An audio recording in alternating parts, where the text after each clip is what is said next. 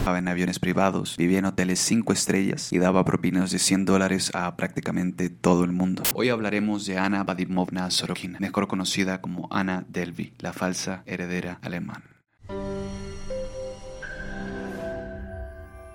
Este es un podcast sobre maestros del disfraz, criminales de cuello blanco, ladrones, falsificadores y asesinos en búsqueda de fortuna.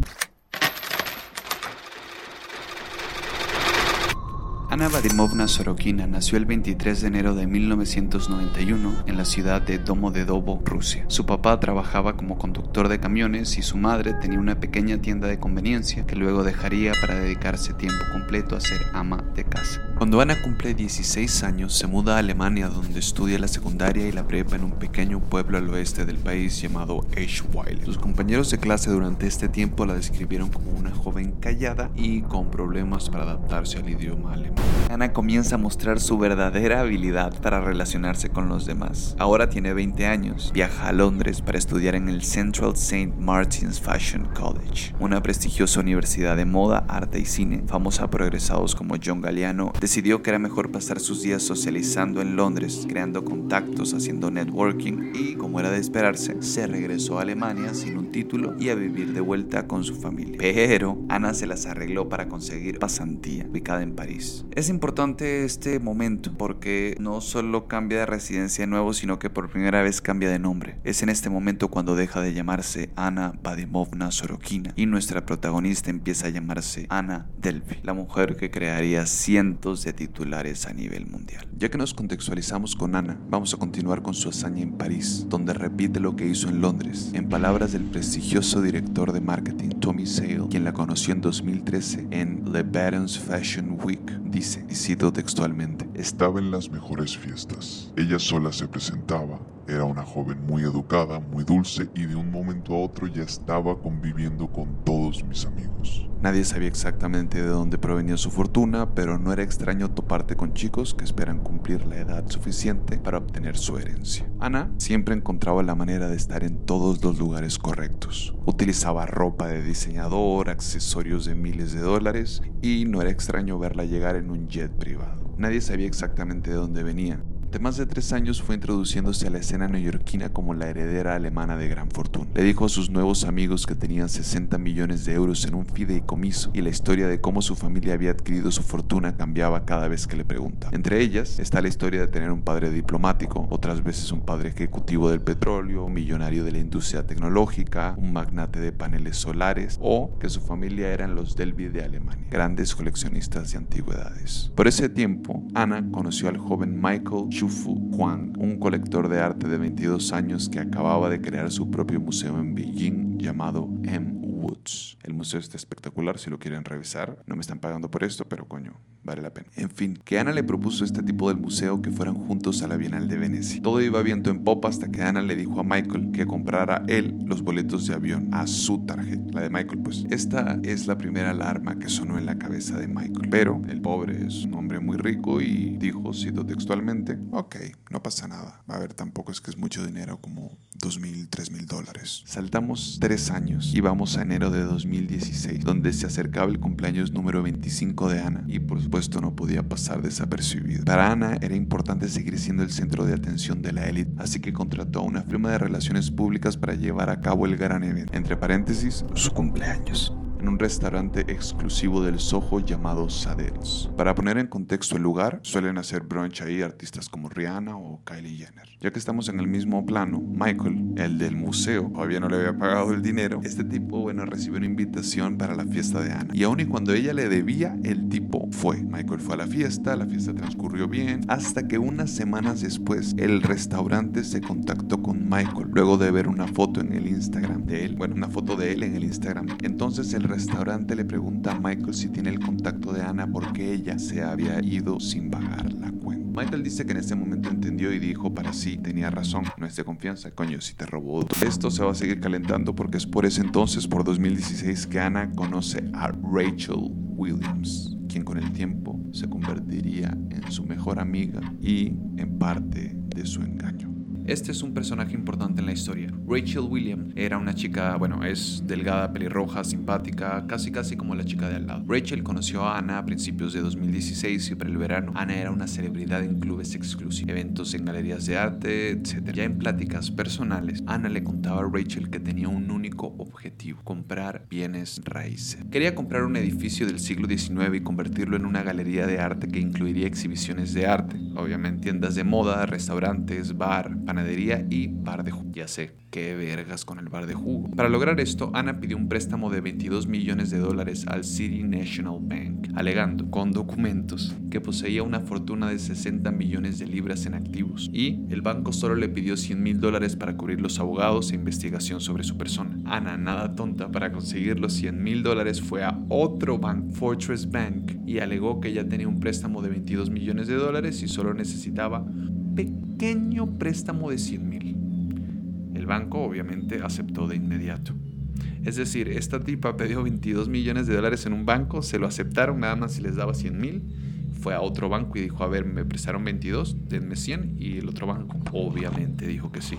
Vamos, gran estrategia. Lo que hizo fue falsificar cheques y de alguna manera logró cobrar el dinero en efectivo antes de que los bancos se dieran cuenta que los cheques que ella dio eran falsos. En este tiempo, Ana había estado por varios hoteles hasta que en febrero de 2017 se instaló en el hotel de lujo Eleven Howard. Y aquí es donde empezará la cúspide de lo que conocemos como Ana Delvey, ya que esta mujer contrató a un entrenador personal por 300 dólares la sesión. Se ponía pestañas precisas de 400 dólares. Daba propinas de 100 dólares por servicios que usualmente no lo requerían. Es decir, la trampa que hacía era que casi siempre comía en Le Cucu, que es un, pues, un pequeño restaurante que tiene el Eleven Howard del hotel y obviamente cargaba todo a su cuenta. Que tomar en cuenta que durante todo este tiempo Ana pedía platos que no estaban en el menú. El 18 de febrero de 2017, la conserje del hotel Eleven Howard llamada Nefatari Davis, de 25 años, se sorprendió cuando una mujer de alrededor de su misma edad le entregó un billete de 100 dólares como propina.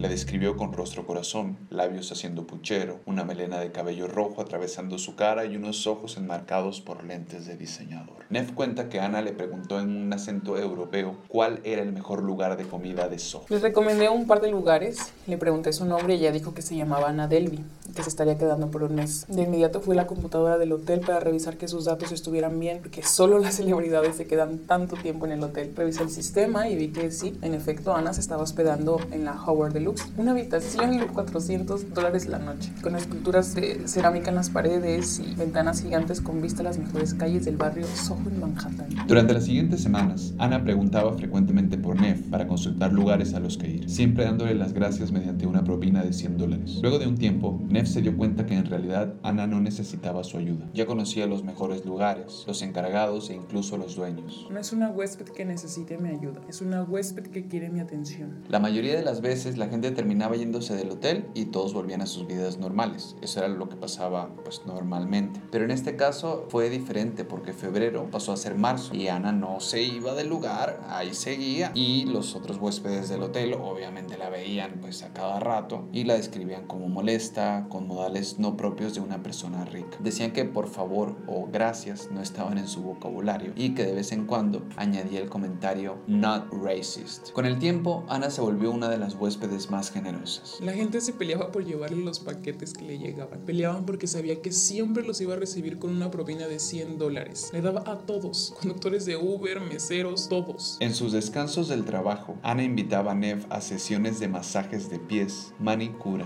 crioterapia. Luego le pagó un paquete con una entrenadora física y coach de vida que había trabajado con celebridades como Dakota Johnson. El paquete costaba 4.500 dólares. En mayo de 2017 ocurrió uno de los primeros problemas de Ana. Los del hotel Eleven Howard se percataron que sus cuentas estaban acumulando y que no tenían una tarjeta de crédito a la cual cargarle el monto. Ana pagó una porción de la deuda que le ganó algo de tiempo. Poco después tomó un jet privado de 35 mil dólares el vuelo para irse a Nebraska, a la Berkshire Hathaway de inversión inversiones de Warren Buffett. Rachel Williams, su todavía mejor amiga, dijo, cito, Me dijo que necesitaba salir del país por una cuestión de la visa. Al final decidió Marruecos para realizar una investigación acerca de la fundación que ella estaba creando. Se llevó al entrenador con ella, sí, el entrenador de 300 dólares por sesión, y también invitó a un camarógrafo porque quería hacer un documental sobre la creación de la Anna Delvey Foundation. Apenas aterrizaron, llegaron a un hotel que costaba 7 mil dólares la noche. Un hotel espectacular del estilo colonial, con meseros que te atienden las 24 horas del día. Todo esto fueron gastos en dólares. 4 mil en boletos de avión, 100 de sobre equipaje, 1300 en vestidos. Los del hotel estuvieron persiguiendo a Ana para que les diera una tarjeta para cargar sus cuentas. Al comienzo, les dijo que era un malentendido, pero cuando el gerente del hotel empezó a presionar y a despedir a sus empleados, acorralaron a Ana y a Rachel en su habitación, exigiéndoles una tarjeta. Ana le dijo a Rachel, es solo un malentendido, pasa tu tarjeta y te lo pagaré en una semana. El cargo total del hotel ascendía a 57.600 dólares. Para ese momento, Rachel ganaba menos de 60 mil dólares al año y ahora estaba endeudada por más de 62 mil, lo que equivale a casi 1.300.000 pesos mexicanos. En junio de 2017, Ana volvió a Nueva York, pero no pudo entrar de vuelta al Eleven Howard. Habían confiscado todas sus pertenencias en la habitación. Entonces, ante la presión de no tener dónde dormir, decidió hospedarse en otro hotel de lujo llamado The Big Man, donde la sacaron al poco tiempo por no pagar una deuda de 11 mil dólares. Debido a los 100 mil dólares que había sacado antes de que se dieran cuenta que todo era una estafa, Ana siempre tenía efectivo y por eso siempre lo repartía. Pero todo se vino abajo el día que compraron el edificio que ella tenía previsto para su galería. Por si fuera poco, el New York Post publicó un artículo sobre Ana con el título Una aspirante a socialité es atrapada por no pagar grandes sumas en hoteles de lujo. En diciembre de 2017, Ana fue arrestada por robo, falsificación de documentos, robo de servicios, entre otros. El abogado de Ana comenzó su defensa con Cualquier millennial le dirá que no es poco común tener delirios de grandeza. Y hay un poco de Ana en todos. Todos mentimos un poco. Ana robó más de 275 mil dólares entre bancos, restaurantes y su pobre amiga Rachel. Durante el juicio, Ana dijo, cito, No estoy arrepentido. Actualmente Netflix está produciendo una miniserie hecha por Shonda Rhimes, la creadora de Grey's Anatomy. La serie será protagonizada por Jennifer Garner. Esta fue la historia de Ana Vadimovna Sorokina, mejor conocida como Ana Delvey, la falsa heredera alemana. Nos encantaría escuchar sus comentarios acerca de Ana. Pueden encontrarnos en redes sociales como Los Estafadores Podcast. Mi nombre es Ricardo Travieso. Yo fui su narrador y contamos con la participación especial de Jennifer Gaun. Un millón de gracias por escuchar y, como diría Bernie Madoff, Todo el gobierno es un esquema Ponzi.